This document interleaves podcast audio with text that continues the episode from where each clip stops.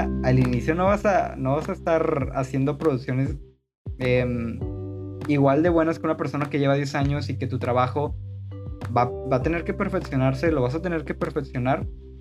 Pues te digo, o sea, como que disfrutas más el proceso, vas entendiendo de que las dificultades son más oportunidades que, que límites. Pues es eso, es como jugar con tus limitaciones y, y ser humilde para aceptar de que al inicio es mejor hecho que perfecto. Bienvenidos a Pronto en Boca de Todos. En esta semana tenemos un episodio muy especial. Antes de, presentarte a la persona con la que vengo a platicar, te voy a dar un dato curioso y es que eh, este, tal vez este episodio se gestó hace meses, antes de que, de que este podcast existiera y muchos proyectos existieran. Hoy vengo a hablar y tengo el placer de hablar con Gerardo Hermosillo, compañero y amigo de, la universidad. Estudiamos, estudiamos lo mismo, estudiamos Relaciones Internacionales. Y, y, te cuento esto porque, pues, literal, hace meses estábamos en una plática en, la escuela y, y entre algunos comentarios o pláticas random, pues nos dimos cuenta que los dos teníamos eh, la similitud de que queríamos hacer un podcast. Más adelante te, te, contará, te contará Gerardo todo lo que hace, pues, pero dijimos y, concordamos y, fue muy chistoso en el que, ah, güey, pues yo también, ah, pues hay que grabar algún día. Y ese día es hoy. Entonces, es, ha sido todo un camino. Eh, primero quiero que te, que te que se presente el contigo porque creo que no hay nada como que alguien se presente de primera mano. Gerardo, un gusto. ¿Qué onda Ángel? Eh, ¿Qué onda gente de Pronto en Boca de Todos? Eh, muchísimas gracias por invitarme a, tu podcast. La verdad es que es muy divertido siempre grabar y platicar con personas como que eh, grabar las conversaciones con, con, las personas que conversas normalmente porque creo que salen siempre muy buenas joyitas. Y, y sí, aquí andamos también. Yo también tengo un podcast, pero ahorita les platicaré un poquito más de lo que hago. Em, primeramente, me gustaría iniciar diciendo que, que no me gusta encasillarme o, categorizarme en ningún título en específico, porque sinceramente desde que era un niño yo siempre crecí como desarrollándome en ámbitos distintos, no solamente por un camino como hay personas que se van directo a la música, hay personas que se van directo al deporte, hay personas que se van directo, eh, no sé, al arte de lleno. La verdad es que mi camino no fue de esa manera o, mi historia no es de esa manera. Y no es que lo haya planeado, creo que fue algo más como intuitivo y algo como de, de, de, dentro de mí, como un sentido que me llamaba el hecho de no encasillarme y no amarrarme a una sola eh, disciplina, que no está mal. La verdad es que es, algo que, que qué chido la gente que sí puede como enfocarse en una, en una sola cosa, pero para mí no fue así. Entonces yo desde muy pequeño, yo crecí como con esta curiosidad de, de ir a todos lados, hacer un poco de todo. Em, me metía a deportes, me metía a, a, temas creativos, a temas artísticos, a temas políticos, a temas juveniles.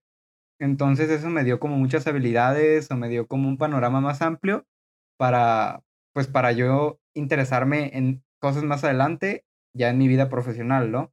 O, o en la etapa en la que me, que me encuentro ahorita. ¿Y por qué les cuento esto? ¿Por qué te cuento esto a ti, Ángel? Es porque creo que es una parte bien importante, o, o si no la más importante em, de toda mi vida, el hecho de, de haberme esparcido tanto y en tantas cosas, porque eso me daba otra perspectiva o lo, veo de esa manera y también me, me hizo tomar decisiones em, definitivas en mi vida, como el escoger mi carrera, el irme a vivir a otro estado, pero bueno, eso se los contaré más adelante. Ya para no hacer más larga esta, esta conversación, lo siento, hablo mucho. Eh, un dato curioso, ya se habrán dado cuenta. Sí.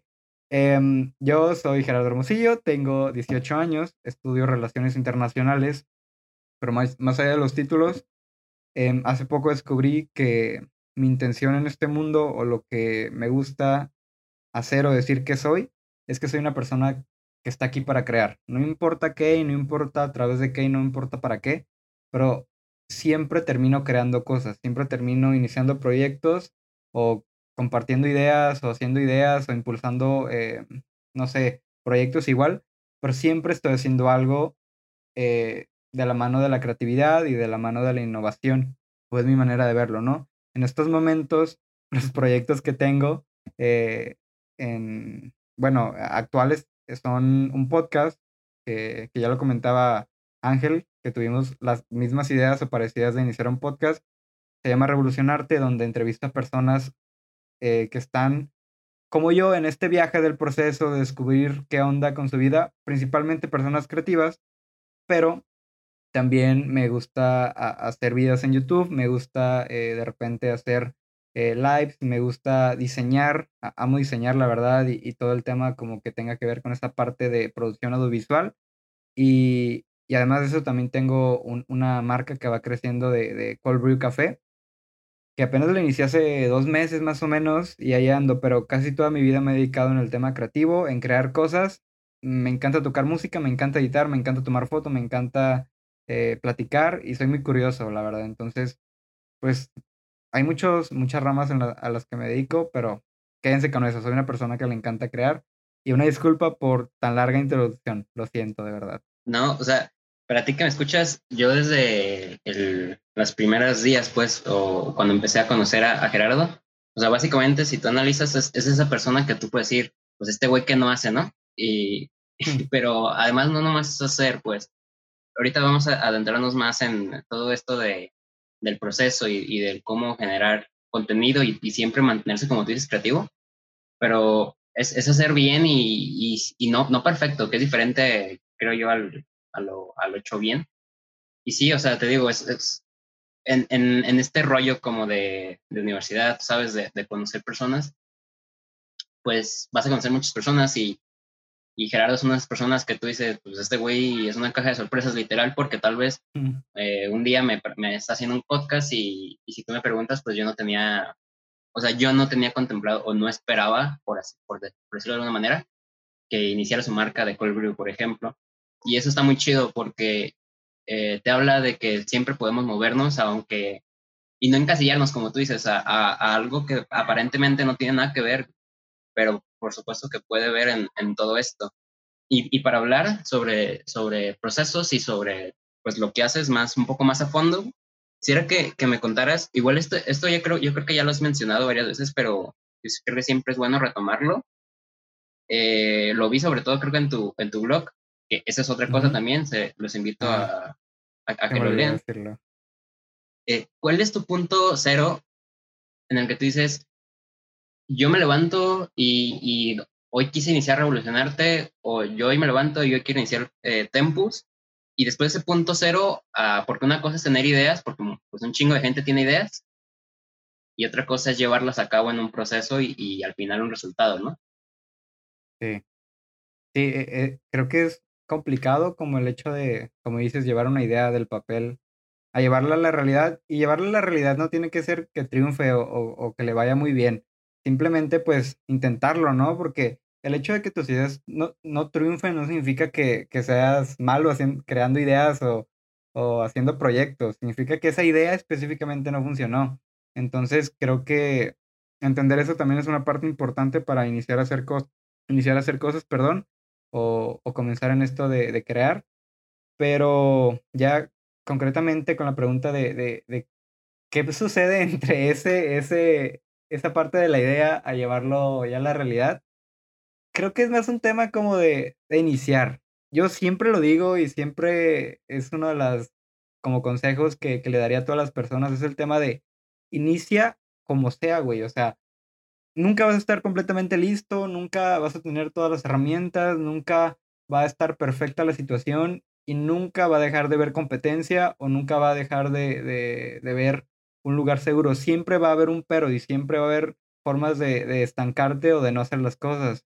Pero yo creo que lo más importante es tener como esta, esta, esta mentalidad cuando estás llevando una idea a la realidad de que te muevas con, con facilidad y te, y te sientes cómodo en, en, en la incomodidad.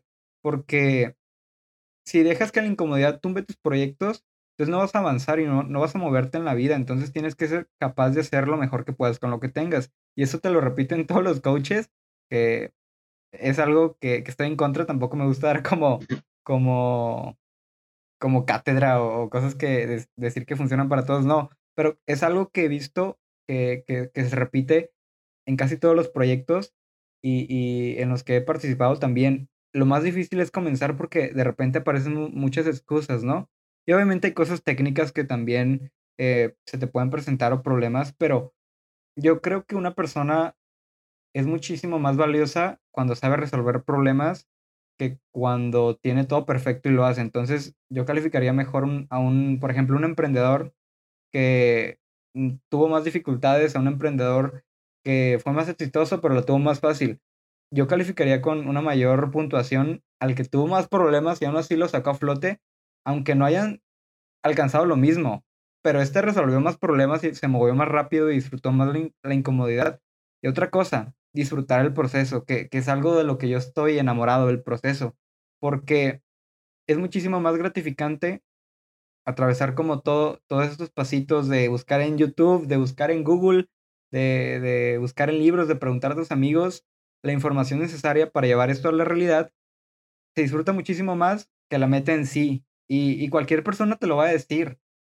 Tal vez en retrospectiva sea obvio, pero, pero cuando inicias un proyecto y tienes esto en mente, como que te calma, tranquiliza y te da paciencia y te da resiliencia, resiliencia, perdón, eh, que es lo que se necesita cuando inicias un proyecto, ¿no? Entonces, para resumirles, yo creo que comenzar, eh, resolver problemas, ser paciente, disfrutar el proceso y, no pensar en el tengo que tener las cosas listas ya para mañana, ¿no? O sea, Roma no se construyó en una noche y tampoco se destruyó en una. Entonces, es eso. Sí, y estoy de acuerdo, o sea, por ejemplo, creo que es el gran problema de, la creatividad y de, y de, hacer las cosas. No se me quita de la mente, por ejemplo, varios ejemplos, ¿no? Eh, te voy a contar uno, uno de, del podcast. En, en, los primeros episodios que subí, me, se comunica conmigo una persona que no, no nos conocemos pero me cuenta, oye, es que yo quiero ser uno, pero pues la verdad es que no tengo ni los micrófonos y no tengo la computadora y no tengo bla, bla, bla. Y pues yo le decía, güey, pues yo grabo con mi celular, a, la fecha grabo con mi celular, yo no tengo micrófono. No tengo tal vez, eh, aquí que me escuches, por ejemplo, e, este episodio tiene muchas historias, porque por ejemplo yo aprendí eh, a editar pues gracias a, algunos consejos que me, que me dio Gerardo en, en, temas de audio. Y, y, si bien entiendo a veces que uno puede postergar cosas, porque me ha pasado, que lo que no se vale es, eh, es eso. Yo creo que se resume todo este, este problema a querer hacer todo perfecto. Porque lo que, me decía, lo que me decía este chavo es que me decía, es que yo sí, te, yo sí puedo hacerlo ya, pero me cuestiono mucho el hecho de la calidad. Y yo le dije, una cosa es calidad, o sea, ¿a qué le llamas tu calidad? Porque si estás enfocado que tu calidad es únicamente técnica de audio, entonces ¿dónde está la calidad del contenido como tal, de lo que le estás diciendo? O sea, hay personas que pueden grabar con una papa y, y editar en el ciber si tú quieres, pero si su idea y lo que quieren comunicar eh, tiene mucho valor y tiene mucho para decirle a la sociedad o para mover cosas, creo que vale más, aunque se escuche feo, aunque igual no sea el mejor video, porque cuántas, o sea, cuántos youtubers tenemos, por, por poner un ejemplo, que tienen cámaras que valen miles de pesos y su contenido es basura, ¿sabes? Sí, sí, justo.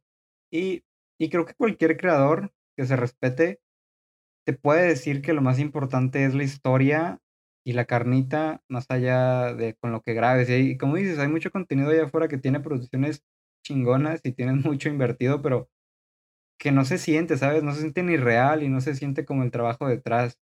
También, ahorita que comentas eh, el hecho de que, pues, no tienes todo perfecto al inicio, pues claro, o sea, vas iniciando, vas metiéndote en el juego, es algo nuevo para ti. O sea, cuando compras una, cuando vas a andar en bici tampoco andas al 100% y andas saltando por todos lados, pues no. Y, y esto me recuerda a YouTube porque YouTube tiene una, un apartado muy interesante para todas las personas que cuando quieren iniciar algo y no se sientan listos porque no está perfecto, entren a YouTube, vean a su creador de contenido favorito, el que quieran, que, que, que lleve tiempo haciendo esto, y váyanse hasta su primer video. Vayan al primer video que tengan, casi todos tienen un video de hace cuatro o seis años, y es un video que dices, güey, o sea, sí. eso no es lo que está haciendo en estos momentos. Y luego te regresas al último video y, y, te das cuenta de que es un proceso muy largo y que le tomó tal vez siete años, diez años para perfeccionar todo eso. Entonces, creo que cuando entendemos eso y somos humildes para aceptar de que la neta al inicio no vas a, no vas a estar haciendo producciones em, igual de buenas que una persona que lleva 10 años y que tu trabajo va, va a tener que perfeccionarse, lo vas a tener que perfeccionar, pues te digo, o sea, como que disfrutas más el proceso, vas entendiendo de que las dificultades son más oportunidades que, que límites. Pues es eso, es como jugar con tus limitaciones y, y ser humilde para aceptar de que al inicio es mejor hecho que perfecto. Y tú que escuchas, quédate con eso, quédate con, sobre todo, y, y grábatelo, escríbetelo, tatúatelo. Es mejor hecho que perfecto, es, eso es algo, y no nomás para este, emprender o para ser creativo, si tú quieres, es, es para todo, o sea, vas a, vas a atravesar muchos, muchos procesos, supongo, en tu vida en que es muy importante eso. Y antes de que, de que pasemos un poquito más a, a, que me cuentes, porque quisiera que me cuentes como tus proyectos un poquito más a detalle que estás llevando para que la gente se, se, entere. Creo que hay una pregunta que es clave, o sea, porque ya empezamos hablando sobre el proceso y sobre creatividad, y, y es una pregunta súper básica, pero que igual y mucha gente eh, es la que la detiene. ¿Por qué ser, o sea, tú por qué dirías, cuál es la necesidad de ser creativo? A ver. Porque hay mucha gente que dice, es que yo para qué voy a, ¿sabes? Porque lo he visto, hay mucha gente que dice, yo porque, es que ya está todo hecho, ¿sabes? O no, no puedo hacer, digamos, no puedo iniciar en YouTube ya porque es una plataforma que lleva 10, 15 años y ya todo, ya todos los trends están, o sea, ¿sabes? Todo ese tipo de, de limitaciones que Sí. son excusas. Y mira, la, la verdad es que una vez escuché que la música realmente es una copia de la copia y que el autor, el primer autor de una canción y que ahí se deriva toda nuestra música, fue un pájaro. O sea, que escuchamos cantar un pájaro y ahí creamos una pieza musical, ¿no? Y, y tiene sentido. De hecho, hay un libro que, que me gusta mucho que se llama eh, Roba, con, Roba como un artista de Austin Kleon, algo así creo que se llama. Igual luego te paso el link por si los quieres pasar. Pero él en todo el libro aborda un tema de que los creativos o las personas que, que se consideran artistas, no importa lo que hagan, que yo considero una persona artista, eh, todo aquel trabajo o aquella persona que, que le meta eh, esfuerzo y pasión a lo que hace, que no sea solamente como un commodity, como algo que haces más, por ejemplo, un brownie. O sea, si lo haces como, como en una línea de producción, pues no creo que sea arte o digno de, de considerarse arte, ¿no? Pero bueno, hay un debate ahí. El caso es de que eh, este autor menciona de que realmente hay que aprender, o un, un, artista de verdad y un creativo de verdad sabe robar y, y sabe copiar. Pero ojo, copiar no es lo mismo que hacer plagio, ¿no? O sea, plagiar es, es, está súper cancelado y no lo hagan amigos, no se lo recomiendo. Pero todas las personas copiamos, o sea, todas las personas nos inspiramos en alguien y tomamos lo mejor de esas personas para aplicarnos en nosotros. Y creo que cuando inicias tienes que estar consciente de esto, de que está bien que de repente tengas estilos de, de ciertos creadores que sigues o ciertas personas que inf influencian en tu vida, pero poco a poco también ir tomando tu estilo. O sea, yo te puedo decir que yo inicié y tenía referentes como Roberto Martínez, tenía referentes como Matt Diabella en Estados Unidos, tenía referentes como Casey, Casey Net en Estados Unidos también. Y me voy robando un poco su estilo de cómo entrevistan a las personas, de cómo hacen el, el material, eh, de cómo eh, publican, de, de, de, qué plataformas utilizan. Voy copiando lo mejor que pueda y ya cuando tienes como esta base, de, de como una base atrás de ti, segura, te podría decir, pues empiezas a experimentar y agarras tu estilo, empiezas a, a idear cosas, a ser creativo. Y esto me lleva a, a, la pregunta que me decías de por qué creo que la creatividad es tan importante. Pues al final de cuentas creo que está en todo, ¿no? Y, y una persona creativa siempre te va a poder resolver problemas porque pues somos personas curiosas que nos encanta estar viéndole cinco patas a la vaca.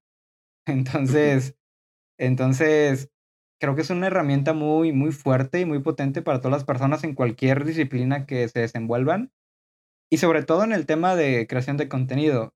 Y respecto a lo que me comentas de YouTube, creo que ha pasado un fenómeno que todos hemos visto, que de repente han comenzado a aparecer un montón de nichos en todas las redes sociales. Antes era, eran las redes sociales de, de, de influencers con millones de seguidores.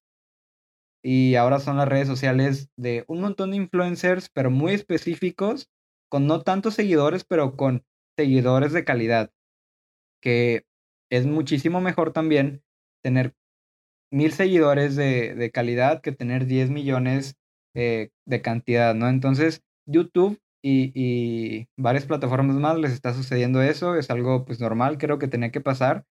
Y yo sí creo que pues es un buen momento para iniciarse en YouTube. Te digo, yo tengo 100 suscriptores apenas, tampoco es que sea una persona para dar el consejo, pero, pero sí tengo la fe de que trabajando un año, dos años, que es otra cosa, o sea, pensar de que lo que hacen en este momento no lo hacen para mañana, lo hacen para dentro de un año, dos años, y ahí van a comenzar a ver resultados, ¿no? Entonces, esos son mis planes ahorita, o sea, hacer videos, aprovecharme esa parte del nicho, conocer em, a tu audiencia, a, las personas a las que les hablas y, crear contenido también que te guste a ti, porque pues es, una, es un tema de constancia. De verdad es un tema de constancia y está fácil porque lamentablemente nos encanta consumir y consumir contenido.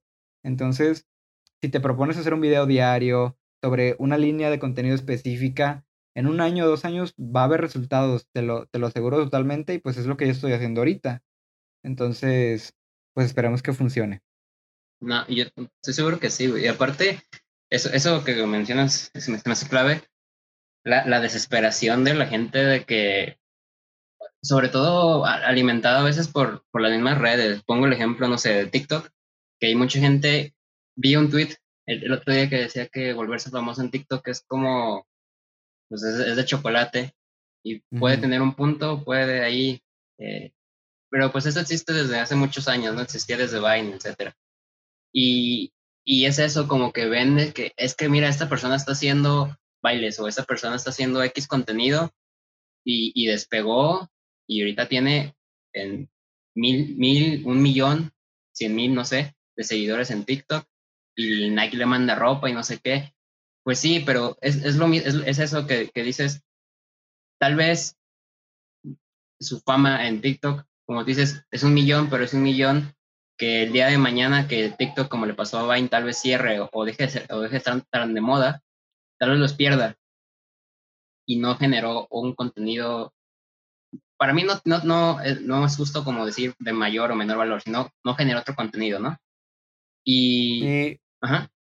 No, no, dale, dale, dale. Sí, y eso, o sea, el trabajar y el ser constante y el saber que, que pues los resultados no son ni mañana, ni, ni en una semana, ni, en meses, o sea, o sea, es como en todo hay que chingarle. Sí, e, es trabajar y ser constante y aguantar como los golpes. Por eso les digo que, que es encontrar un lugar o una línea de contenido donde te sientas cómodo y que sepas que vas a aguantar produciendo o sacando ideas y, contenido de esa línea durante mínimo uno o dos años para que te pegue y, vaya funcionando y moviéndose bien el contenido. Porque si no, pues cualquier cosita te va a tumbar, cualquier problema eh, ya técnico te va a tumbar, de que no sacas un video, te tumba, de que tu computadora no es la mejor, te tumba. que, que las redes sociales no funcionan, pues te tumba. Y, y ahorita que mencionabas lo de TikTok, em, creo que yo, como yo veo TikTok, es una red social muy buena para subir como rápidamente por su algoritmo, que, que está, pues es nuevo y necesita como un buen movimiento de gente, ¿no? Entonces, em, lo que intentan es traer más influencia de gente para que haya más, más, más personas en la red social. Entonces, es una oportunidad para todas aquellas personas que quieran como eh, crecer de una manera más rápida, pero también eso tiene problemas porque a veces ni estás preparado para todo esto o no sabes ya qué hacer con esos 20 mil seguidores que tienes en TikTok, no sabes ni a, ni, a, dónde mandarlos, ¿verdad? Yo la verdad no estoy en TikTok porque todavía no encuentro cómo meter esa línea de contenido que quiero manejar a TikTok o no sé dónde me siento cómodo y es lo que les digo, o sea, no sé dónde me siento cómodo para hacerlo constante y, que me funcione. Entonces, em, porque tampoco es estar en todas las redes sociales o en todas las plataformas. Si a ti te funciona YouTube y, e Instagram, pues quédate ahí, o sea, no tienes que tener eh, LinkedIn, no tienes que tener Pinterest, no tienes que tener em, TikTok, no tienes que tener Facebook. Entonces, pues es entender eso y saber dirigir como esta audiencia base que dices, ya específicamente como de crear contenido, pues ir buscando formas de mantenerla, o sea, darles productos o yo qué sé, o, mandarlos, aprovechar tu esfuerzo, ¿sabes? O, tu creación, no sé, promocionar el canal de un amigo si quieres, o promocionar la empresa de tu tío, eh, las 10 personas que te ven, no importa, pero ir como em, dándole sentido para que vayas aprendiendo y vayas viendo cómo se mueven esas cosas. Por ejemplo, yo lo que hago, pues es de repente mandarlos a un blog y del blog mandarlos a mi lista de newsletter porque esa base yo la controlo. Todo lo de mi página web yo lo controlo. Y si un día Facebook o Instagram cambian el algoritmo o desaparecen, yo todavía voy a tener el correo de la gente y voy a tener como su contacto para enviarles pues lo que yo hago, mis creaciones, que al final como les comento, eso es lo que yo quiero hacer, lo que me gusta, crear cosas. Y, pues es como ir creando esas estrategias, pero poco a poco, porque a lo mejor suena abrumador y a mí me pasa de que veo todo el panorama y digo, güey, no voy a conseguirlo o no puedo conseguirlo, pero paso por paso vas cumpliendo cada una de estas y, vas a ver que pronto tu estrategia o, o tu imagen se va a ver mejor que cuando iniciaste. Chingo. Y hablando ya eh, ahorita que mencionabas sobre tu blog y tu newsletter, sí me gustaría que, eh, que me contaras, antes de, de pasar a otros, otros temas tal vez un poquito diferentes, eh, ahorita que estamos en esto de, la creatividad y del proceso, sí que nos contaras, digo, al inicio del, del, capítulo, pues contabas por, por encimita lo que hacías, pero sí, sí me gustaría que, que me contaras todos esos proyectos que actualmente estás, te están moviendo y estás realizando y, van a ver ustedes ahorita que, les cuente que aparentemente tal vez uno y otro no tienen nada que ver, pero al final del día sí. Eh, ¿Quieres que te cuente como los proyectos? Eh, sí, sí, sí, los que tú quieras, o sea, tipo como tu podcast y, y ya si tienes otros, sí, quieres. Pues yo, yo los divido en tres. Em, sí, en tres actualmente creo. Lo divido en, en el podcast, que es como una parte donde, la verdad yo inicié el podcast porque quería una excusa como para hablar con personas de mi ciudad que tenía neta mucha curiosidad como de hablar con ellos y, e ir haciendo como un networking para moverme como mejor, ¿no? Y, meterme como en ese ámbito principalmente creativo y privado, porque yo siempre me he manejado como activista y fui mucho tiempo en temas de política juvenil y ese pedo, pero quería meterme como al mundo privado y el tema de la creatividad y el arte, entonces el podcast también lo inicié como para ir conociendo gente y que la gente me conociera, ¿no? Esa es una parte del podcast que se llama Revolucionarte y lo pueden encontrar en todas las plataformas, perdón por el sponsor. Y em, el segundo o la segunda línea de contenido que manejo es, se podría decir, pues mi persona, Gerardo Hermosillo. No me gusta decir marca personal porque pues no soy marca personal, es nada más em, yo y lo que pienso y lo que hago en mi Instagram y en YouTube. Y el blog, el blog, YouTube y mi cuenta de Instagram es lo que considero como Gerardo Hermosillo o, mi contenido así como más puro de mí. Y el newsletter también, que, es parte del blog. Y ya por otra parte, medio aislada, está lo que es un pequeño emprendimiento que llevo por ahí, que, que es Cold Brew Café, que también es, me metí para saber cómo es emprender en México. Todo, todo inicia como por un tema de curiosidad y de marcar X en mi lista de cosas. Entonces quería pues iniciar. Y déjenme contarles una, una historia muy chistosa de Tempus que, que no le he contado a nadie. Hagan de cuenta, una exclusiva, así es. Hagan de cuenta que yo con Tempus, yo, yo inicié primero con, con mi página, eh, con el newsletter y, y, a subir videos y ese, y ese tipo de cosas. Después inicié el podcast entonces yo me vi la necesidad de que necesitaba como aumentar la calidad, porque ya llevaba un tiempo haciéndolo, ya llevaba un tiempo como metiéndole esfuerzo, ¿no? Entonces dije, a ver, güey, necesitas sacar dinero para, para, pues, meterle. Y ahorita el podcast no se está dando porque tú lo tienes planeado para un año, dos años que vayas metiendo como formas de monetizarlo y tampoco del otro lado te está dando. Entonces tienes que encontrar una forma sin depender de tus padres y sin depender como de becas o concursos, porque creo que, no sé, soy más capaz que eso, ¿no? Me siento. Y tampoco quería como cortar mi tiempo creativo o, o mi yo creativo, que es algo que aprecio y atesoro mucho, metiéndome un trabajo de ocho horas que a mis 18 años lo que me puede ofrecer una persona en un trabajo es em, algo de oficina y estar ahí como volanteando o ese tipo de cosas que no me iban a aportar mucho porque no tengo una carrera todavía, entonces no, tampoco iba a ser un sueldazo. Entonces dije, mejor inicio un proyecto, veo cómo va, veo, puedo sacar contenido y aprender de ahí, hacer contactos. Y, y platicando con mi hermana, una vez se nos ocurrió hacer mermelada, no sé por qué, o sea, yo no soy una persona que vea así y diga, este güey sabe hacer mermeladas, este güey es mermelada, pero mi hermana me, me invitó y ya, ese mismo día como que yo dije, arre, pues hay que hacerlo, tenía mil pesos creo, y, dije, no, pues hay que encargar los frascos en Mercado Libre, yo, y ya yo los pagué, ¿no? Y encargué 48 frascos. Entonces, estos frascos fueron como 600 pesos y después mi hermana se, se bajó del barco por sus razones, pero, pero dije, ok, voy a sacar las mermeladas, voy a hacerlo. Y eran frascos de mermeladas, o sea, no eran frascos eh, para otra cosa, son como los, los frascos que ves en todos lados. Y ya habían llegado los frascos y yo tenía ahí este tema de gastar 600 pesos, que ya era un micrófono mínimo que pude haber comprado con eso. Y entonces dije, no, pues tengo que sacarlo. Y estuve dos semanas tratando de sacarlo adelante, pero no pude porque no sentía que iba conmigo. O sea, les digo, si no sientes que va contigo, mejor déjalo y consigue algo que sí vaya contigo, porque si no, no vas a aguantar hacerlo tanto tiempo. Entonces decidí cambiarlo a algo que siempre estuvo ahí, pero no me di cuenta hasta en una de esas noches de Eureka. Estaba bajando las escaleras, yo pensando en eso, y dije, güey, me encanta el café. Em, el café es algo que, que, conozco medianamente, toda la cultura del café también me encanta. Eh, amo el cold brew y, y, y en, en, México o en, o en, mi, en mi estado, que estoy en Nayarit y, y, mi municipio Tepic, no hay una cultura todavía desarrollada sobre el café y no hay tantas, y no hay propuestas del cold brew o no hay propuestas de un café con un buen branding, con una buena marca, con una buena historia. Entonces, güey, esa es una oportunidad que, ok, va, va, a costar trabajo, te va a llevar horas de planeación y, y, muchos como fracasos, pero pues poco a poco va a ir andando. Entonces dije, sí, güey, tengo que darle por ahí. Además, yo consumo mucho contenido de Estados Unidos y eso me inspiró porque allá hay muchas marcas muy buenas de, de café y toda esta cultura. Entonces,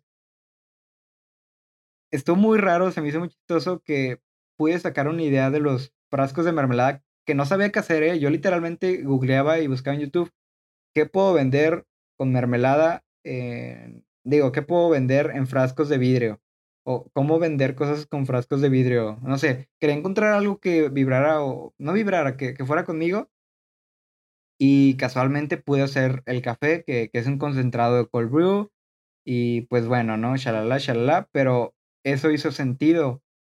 Entonces se me hace bien loco cómo en esos tiempos de creatividad pasiva o de estar pensando en muchas cosas, como que se vienen ese tipo de ideas y, y, que tu cerebro pueda ayudarte en esos, en esos casos, porque yo no sabía qué iba a hacer con, con 48 frascos. Y, y pues aquí estoy, o sea, es un tema de, de, ver oportunidades y saber qué puedes hacer con lo mejor que tienes, porque yo tampoco tengo una cafetera, o sea, yo, yo no, yo no soy alguien que, que tenga tierras para hacer café, para sembrar, y máquinas que cuestan miles de pesos, pues no. Entonces es un tema de ir aprendiendo, buscando contactos y googleando demasiado. Googleen y googleen y googleen. Me siguen en YouTube, en Reddit, en Twitter, en Facebook. Literalmente hay grupos donde aparece, no sé, si tienen una duda de, de lo que sea, yo por ejemplo, para el cold brew, yo busco cold brew café, en inglés también cold brew coffee y, así. Y te aparecen grupos así de personas que literalmente les encanta y les apasiona eso. Y ellos te dan consejos a veces muchísimo mejor que te puede dar una, una, persona en una escuela o en un curso, ¿no? Porque ellos están en la práctica, en el día a día, en, el trabajo, pues. Entonces, pues es eso, no sé, el, el, trabajar con lo que tengas.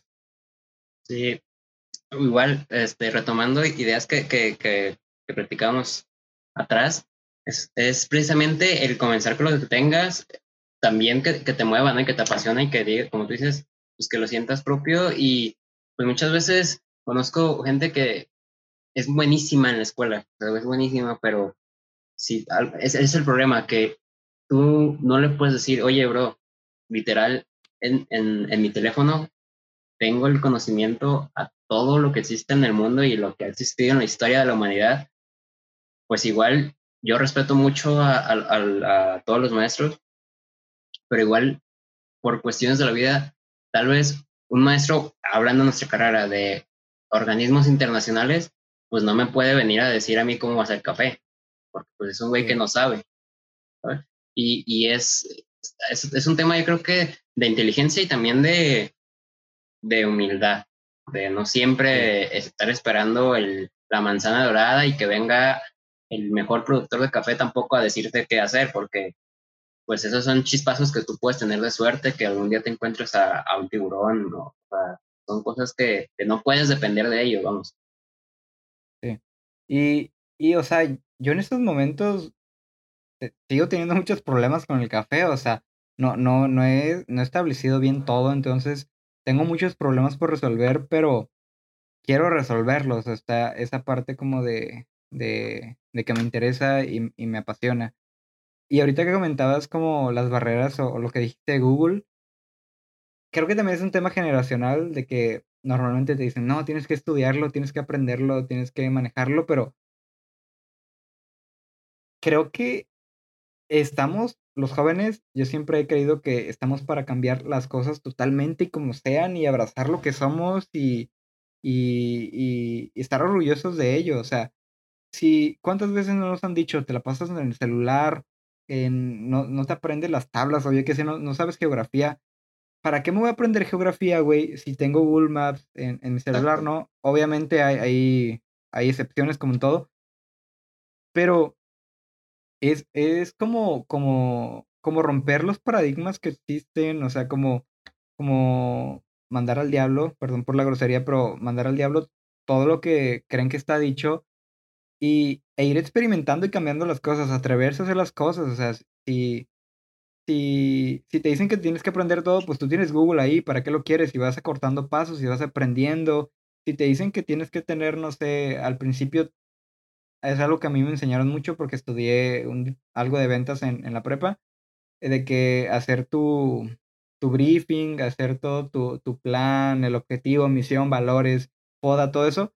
No, güey, o sea, hay cosas más importantes al inicio que eso. Entonces, es romper los paradigmas y, y, y aceptarlo, abrazarlo como generación, como jóvenes de ser revolucionarios, porque así es nuestra naturaleza.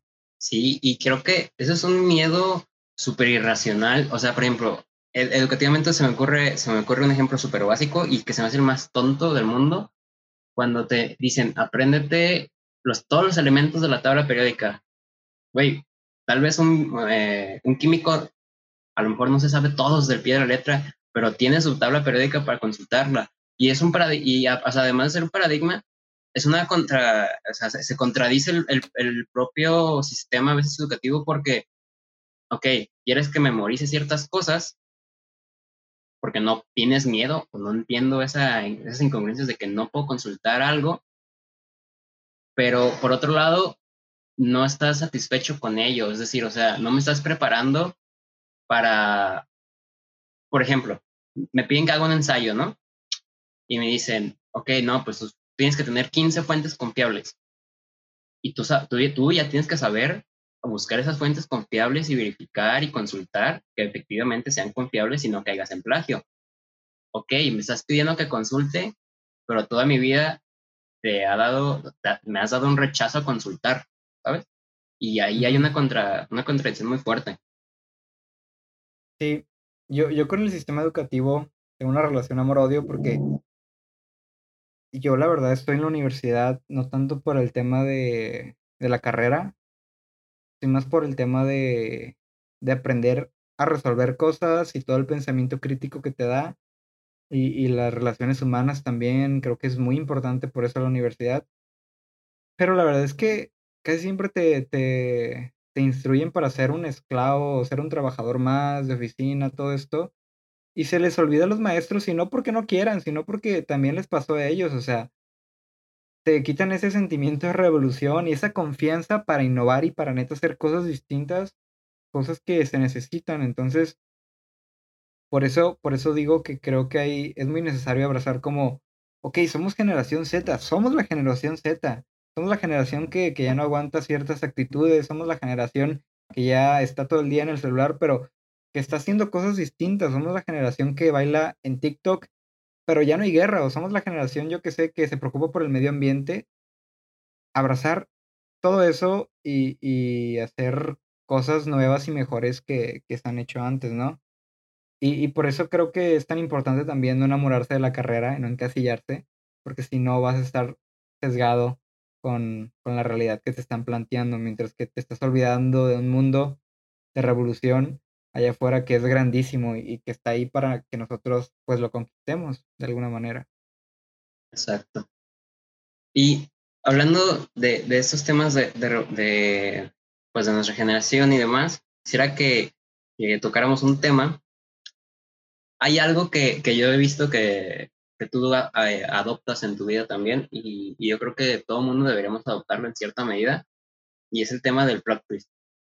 ¿Sabes? O sea, eh, si tú nunca has escuchado hablar de esto, repito, como te decía, lo puedes googlear. Eh, hay una creadora de contenido que se llama Ter y creo que te puede dar muchísima referencia. Y es este plot twist como estrategia de vida, ¿no? Como, o sea, literal, si, si analizan todo lo que les ha contado a lo largo del episodio, muchos, muchos puntos, o sea, de, de un podcast a una marca de cold pues es un twist en cierta medida porque pues puedes esperar, o sea, no puedes esperarlo, no puedes esperarlo. Y esa estrategia de vida de, de, de vivir. Nunca quedarte estático. y de vivir después, eh, si quieres ya lo podemos meter, eh, vivir, vivir estoico y demás cosas que ya pueden ir acompañados, pues, pero, pero es esto, ¿no? El, el no quedarse estático. Sí. Ahorita que mencionas lo de que lo googleen, yo, yo siempre digo que si se puede googlear, primero googlealo y luego pregúntale si todavía no lo resuelves, porque pues para eso está la herramienta, la neta, yo sí, yo sí estoy, yo sí soy muy, yo abrazo mi generación, o sea, respeto ciertas cosas de la generación que, que antes no, porque nos corresponde a nosotros, pues, llevar la bandera y ser orgullosos, pero, pero sí, googleenlo. Aunque les voy a, bueno, para los que no conozcan qué es un plot twist, en, en, en cine más que nada, son como esos cambios radicales de, de drama o de trama de la historia, donde de repente tú piensas que va a pasar algo, pero el guion te cambia totalmente la escena y, toda la historia que termina eh, concluyendo en otra cosa, ¿no? Y esto aplicado en la vida, pues se puede ver de muchas maneras. Yo esto lo aprendí también de, de una youtuber que se llama Ter, que a lo mejor lo ubican, a lo mejor no. Es principalmente es contenido como de, de diseño y, y, de arquitectura, pero también tiene mucho contenido de valor, entonces está chida. Y ella, pues tiene muchos plot twists, pero, pero como yo lo veo en mi vida, es a través de iniciar nuevas cosas, a través de cambiar tu estilo de vida, a través de cambiar radicalmente algo de tu estilo, cambiar radicalmente dónde vives o, o con quién te juntas o lo que consumes de contenido. Eso puede ser un plot twist para mí y yo siempre los hago cuando siento que mis ciclos de trabajo están como acabándose o me siento agotado de lo que estoy haciendo o ya no siento como una motivación, digo, necesito cambiar algo, güey, algo, algo, algo en mí se está quedando ahí por mucho tiempo y se tiene que cambiar. Normalmente estos procesos son como de tres meses, son de máximo seis meses, pero hago cambios así radicales. Hay veces que me he pelado, literalmente me he cortado mi cabello y así, o sea, y, y lo abrazo y lo respeto y, y estoy orgulloso o otras veces me dejó el cabello súper largo. Así me, de hecho, sí creo que me conoció Ángel con el cabello súper largo. Sí, luego vi fotos de que, o sea, con, con el cabello muy corto y sí, sí, es como de, ¿qué pedo? Sí, de, de repente cambié mi estilo, me, me, compré unos lentes y empecé a usar lentes eh, para la computadora, pero los usaba como casi todo el tiempo. O, o, o, o mi, mi, forma de comer, hago ayunos, ahorita estoy haciendo ayuno intermitente, o también mi forma de dormir, siempre buscar una forma de cambiar para no quedarte estático porque eso te ayuda a ser más creativo y te ayuda a sentirte más vivo y que tu vida tiene un sentido o, vale la pena vivirla. Sí, y luego, o sea, yo creo que hay un tema que si, si, si se lo preguntan es súper, súper banal y, y súper fácil, es como decirte, o sea, yo creo que nadie es la misma persona que hace cinco años. Y si eres la misma persona que hace cinco años, pues qué hueva. Sí, ¿qué haces con tu vida? Sí, o sea, aquí te lo contamos como desde el punto de vista tal vez, eh, si quieres tomarlo desde el punto de vista creativo, de que, o sea, de que muevas más contenido y mueves más ideas o, o, o, proyectos que no necesariamente tienen que ser como de emprendimiento, sino de cualquier tipo de proyecto. Pero también en tu persona, como te dice Jera, o sea, digo, no te necesitas hacer una, un propio de Britney y, y, cambiarte para siempre y tatuarte toda la cara, pero pues sí está bien un cambio a veces de hábitos y, y de, de, estrategia sobre todo, ¿no? Y esto que mencionabas de que de los cursos y, de decidir cómo cambiar y, ir, modificando, me lleva a, eso, eso, eso puede ser un propósito en sí mismo, al estoicismo, ¿no? Eh, que es un tema que, que sí quisiera que, que, tocáramos por encimita, porque hay mucha gente que igual y no, no, no lo conoce yo no lo conocía, tuve el, el o sea, por, por, ti lo conocí. Y luego que lees y luego que te informas y otra vez, luego que, que googleas, te das cuenta que es algo que a lo mejor has hecho toda tu vida en poco o en mayor nivel y, y ese y nomás te faltaba ponerle el nombre para si tú quieres centrarte en esto. Sí, así es. Sí, hablando del estoicismo, es una filosofía pues, de vida que adopté que, que ahorita estoy practicando o intento practicar porque creo que todas las filosofías son como, bueno, son parecidas a las religiones. Es algo que practicas y vas perfeccionando y vas descubriendo cositas de ti y de esa misma filosofía. Y pues para no alargarme tanto en el tema de, de, del estoicismo, porque es grandísimo el tema. Sí.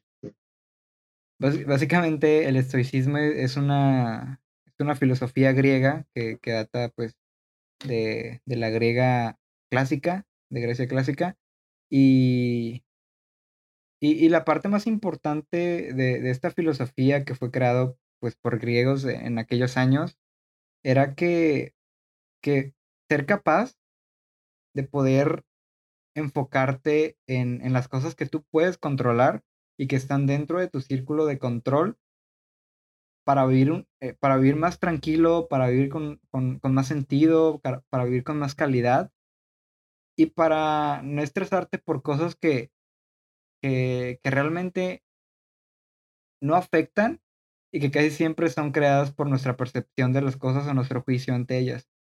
Hay, hay cuatro virtudes que mueven o que, que impulsan el estoicismo, que una es, es la, la sabiduría, otra es la justicia, otra es em, la valentía y me falta una más. Ahorita, ahorita que me acuerdo, dije eh, valentía, sabiduría, justicia y, y, y, y, y, bueno, ahorita que me acuerdo, ahorita me acuerdo, pero esas virtudes como que mueven toda esta filosofía y hay varios em, filósofos muy famosos que, que le explican y figuras también muy famosas que, que lo utilizan en su día a día. Y básicamente lo que te da, pues es que vivas de una manera más tranquila, aprendiendo a separar lo que neta tú no controlas de lo que sí controlas. Por ejemplo, no sirve de nada enojarse, no importa lo que te haya pasado, no sirve de nada estar enojado con lo que pasa porque ya pasó una. Y dos, em, si te enojas no vas a cambiar nada, incluso puedes empeorar las cosas. Entonces el enojo te afecta a ti físicamente, afecta a las demás personas, y, y es un berrinche que haces. Pero esa es solo una parte del estoicismo. La verdad es que hay muchísimas cosas, pero en, en pocas palabras es como enfocarte lo que está dentro de tu círculo de control. ¿Y qué está dentro de tu círculo de control? Tu percepción y el presente. El futuro y el pasado no están en tu círculo de control porque son tiempos que, que ya pasaron y cosas que no sabes cómo van a ser. Entonces, solamente puedes pensar en el presente. Obviamente también no es una filosofía que nada más esté basada en el presente, tiene muchas ramas, como les digo, pero es esta parte principal o esta estructura de, de pues de conocerte y, controlarte muchísimo mejor. Sí, y a ti me escuchas, quise que, que te contara sobre esto, aunque ves muy por encima el, núcleo principal porque si prestas atención, es justamente lo que llevamos diciendo a lo largo de este capítulo. Lo que está en tu control es lo que puedes efectivamente manejar y, manipular y lo, puedes aplicar a muchísimas cosas. Si, lo quieres aplicar a, la producción y a ser creativo, pues tal vez está en tu control generar ideas de contenido de valor y tal vez no está, en tu, no está del todo tu control tener la mejor computadora que existe en la actualidad, porque igual y no tienes eh, el, el, medio, ¿no? Y el recurso económico inmediato. Y, y es lo mismo, si, si esa va a ser una traba para que tú ya no sigas y, y va a ser la excusa, pues estás apostando por cosas que no están en tu control. Y, y es por eso que, que, quería que lo tocáramos. Para, para ir terminando, hay otro... Pro Nada, ah, sí, déjame, déjame comentar algo de eso, que me pareció interesante. Con el tema de cómo bajar el estoicismo a tu vida, tú lo bajaste muy bien. El hecho de que tú controlas en la creación de contenido específicamente cuánto sacas o cómo lo haces o qué le agregas o cuánto esfuerzo le pones. Tú controlas eso y qué, qué tan constante eso, eso está dentro de tu control.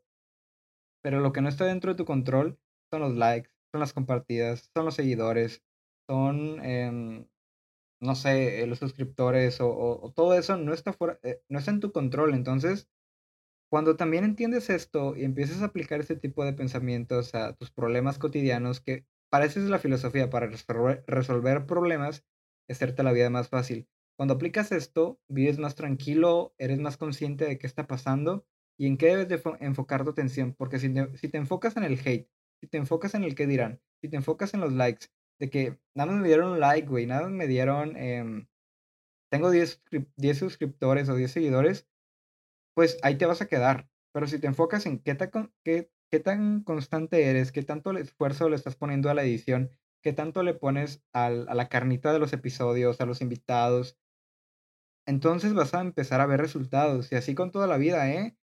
Si te enfocas en, en por ejemplo, si tienes una novia, que, que, son cosas tóxicas, ¿no? Si te enfocas en qué güey le dio like a su foto o qué güey le comenta, pues güey, o sea, tu relación se va a morir y, y, pues tarde o temprano ya no, ya no va a funcionar. Pero si te enfocas e-, en, en, en, tu relación con tu pareja, en cómo la tratas, en, en la forma en que, en que te comportas con ella, pues seguramente va a estar muchísimo mejor que si la defiendes de cada güey que tú no controlas. Entonces, si lo aplicas a tu trabajo, a tus relaciones, a tu vida cotidiana, es más fácil de lo que crees y da resultados muchísimo mejores de lo, de lo que piensas también. Sí, exacto. Es, es buscar siempre la forma de, de aplicarlo en, en diversas situaciones y sobre todo pues de, de, seguir adelante, ¿no? De, pues puede llover, eh, puede caerse el, el, planeta, puedes hacer lo que tú quieras, pero si, repito, repito lo que decía, si, si no estás enfocado en lo que realmente importa, pues está cabrón que puedas eh, tener un avance significativo, ¿no? Y sí. siempre me gusta finalizar como con un, eh, una vuelta y sobre todo que esta vuelta incluya un, un consejo que, que, pueda ser de utilidad para quien escucha. Y en tu caso personal, se me ocurrió uno, un, es un propio en sí mismo, pero que intenta resumir todo lo que hemos hablado en este episodio, que para ti que me escuchas ha sido de todo un poco, pero créeme que si, si lo analizas, pues sí tiene relación una cosa con otra. Y es, es una pregunta. Ok. Si mañana te, te dijeran que un espía le dijeran la misión, ve a matar a este güey. Pero tiene una opción de, de, salvar su vida. Y esa opción es dándole un consejo a la gente, que puede ser de creatividad, puede ser de, de estoicismo, puede ser de lo que tú quieras, de procesos. Dale un consejo o consejos, tú quieres, que digas, el día de mañana, tal vez yo, yo gracias a que yo escucho esto, yo mañana puedo llevarlo a, a, a, mi vida y me puede ser de utilidad. Y esa es tu forma. ¿no? Si, si tuviera que darles un consejo eh, a, a, todos los que escuchan o, o cómo? Sí. Ya. Creo que um, resumirlo en uno, en uno está difícil, ¿no? Entonces, consejos también. Un párrafo, un párrafo pequeño Así intentaré resumir, ya saben o se dieron cuenta que hablo muchísimo. pero diré frases. Em, creo que la más importante es, es ser paciente, muy paciente, creo que es lo principal, paciente y buscar la tranquilidad, porque cuando eres paciente y eres tranquilo, eso te da la facilidad de desenvolverte entre los límites de, tus dificultades, em, de los problemas que tenemos todos. Entonces, ser paciente y, y tranquilo, buscar la tranquilidad porque eso te va a dar muchas herramientas como primer paso o primer consejo que también me hubiera gustado a mí saber. El segundo es, em, comienza y, comienza ya. Yo el podcast, el primer episodio lo grabé, hagan de cuenta que yo, yo me estaba haciendo como un, un, no sé, un berrinche mental de que no, no lo puedo iniciar porque no tengo el nombre perfecto. Entonces le hablé a una amiga y hablé con esa amiga y me dio varios nombres y al final lo escogí y a las 4 de la mañana eh, comencé a grabar el podcast a las 4 de la mañana. Entonces comienza ya con lo que tengas y como, como puedas, porque hay mucha información allá afuera que, que vas a ir resolviendo eh, tus problemas, problema a problema, ¿no? Y el tercero, ya para hacer em, un, una trifecta, es en, enfócate en el ahora, enfócate en ti y no voltees a ver a, los demás porque cada quien tiene su, su, sentido en esta vida y tiene su objetivo que, que, puede ser muy diferente a los demás. Y cuando tengas dudas de, cuando tengas duda de eso y pienses que los demás te llevan muchísima delantera, pregúntate, ¿quieres lo mismo que ellos tienen en este momento? ¿Quieres lo que ellos están consiguiendo?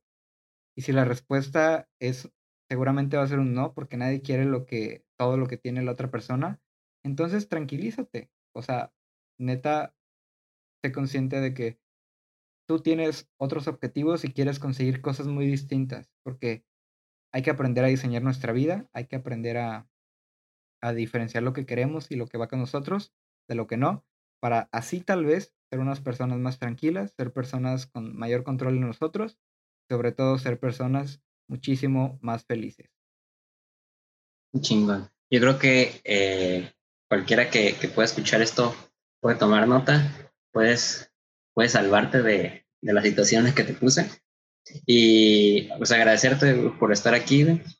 Como te digo a ti que nos escuchas, confía en, en, los procesos. Te digo, es, este episodio tiene esa historia, ¿no? De que es igual y se gestó hace meses y no teníamos los dos ni nombre, eh, ni logo, ni siquiera, o sea, no teníamos lo que está Ni sabíamos cómo editar. Ajá, no sabíamos absolutamente nada.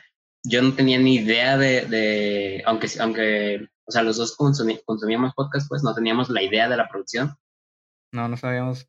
Hay, que darles un resumen de cómo, se hace un podcast por si alguien lo quiere hacer. Va. Eh, bueno, no sé tú qué quieras. Ah, sí. Básicamente, cómo funciona un podcast, hagan de cuenta que tú grabas el episodio, ahorita lo estamos grabando, después lo editas, lo dejas ya pulido, y ese archivo lo tienes que subir a tu propio servidor, como quien dice. Hay varias plataformas para hacerlo.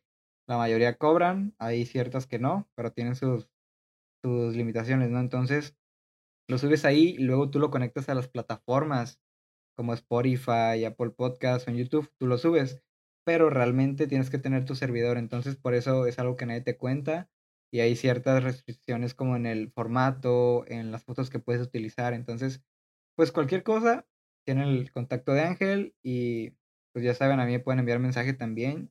Me, me encanta como ayudar en lo que yo pueda y, compartir el conocimiento, pero ya. Sí, exacto, es eso de, porque pues uno, eh, vamos, que es un, es un formato que creo que está ganando más, más audiencia y está ganando cada vez un poquito más terreno poco a poco, pero pues no nomás es sentarse a hablar, ojalá, ojalá, pero no, es pues lleva trabajo, ¿no? De fondo Ah, y, y lo mismo, o sea, si tienes dudas, eh, yo encantado y Gerardo también estará encantado de, de, apoyarte en lo que sea. El caso es, y, y, me gustaría cerrar el episodio con esto, además de agradeciéndote, es, y, creo que es algo que vamos a, compartir mucho.